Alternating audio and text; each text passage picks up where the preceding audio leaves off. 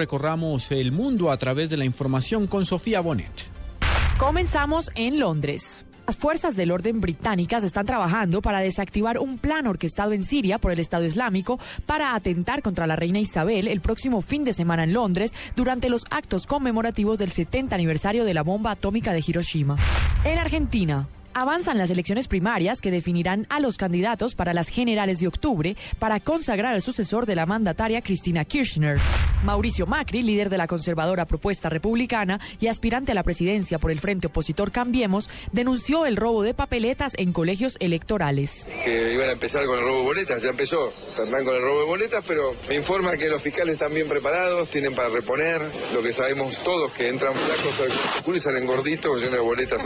Cada voto es un y que teníamos que cuidar nuestros sueños. En China. 12 personas han fallecido y 5 están desaparecidas por las fuertes tormentas causadas por el tifón Sudelor, el más potente del año, a su paso por la costa suroriental de China.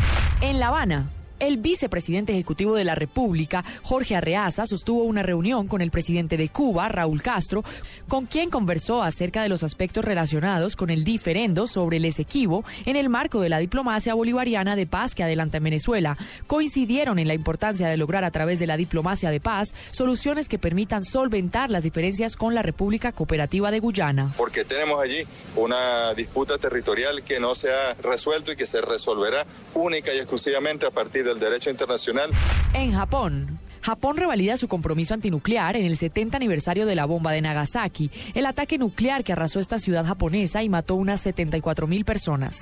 Desde el Vaticano, el Papa rememoró hoy el bombardeo nuclear contra las ciudades japonesas de Hiroshima y Nagasaki e hizo un llamamiento a la humanidad para que repudie la guerra y acabe con estas armas. En Nagasaki, ripudi per sempre la guerra e bandisca le armi nucleari e ogni arma di distruzione di massa. Cerramos en los Estados Unidos. Cinco niños y tres adultos fueron hallados muertos en una casa en el estado de Texas este sábado por la noche después de que la policía detuviera a un hombre armado de 49 años que intentó impedirles la entrada. Siguen las investigaciones para saber la relación de este hombre con las víctimas y cómo murieron.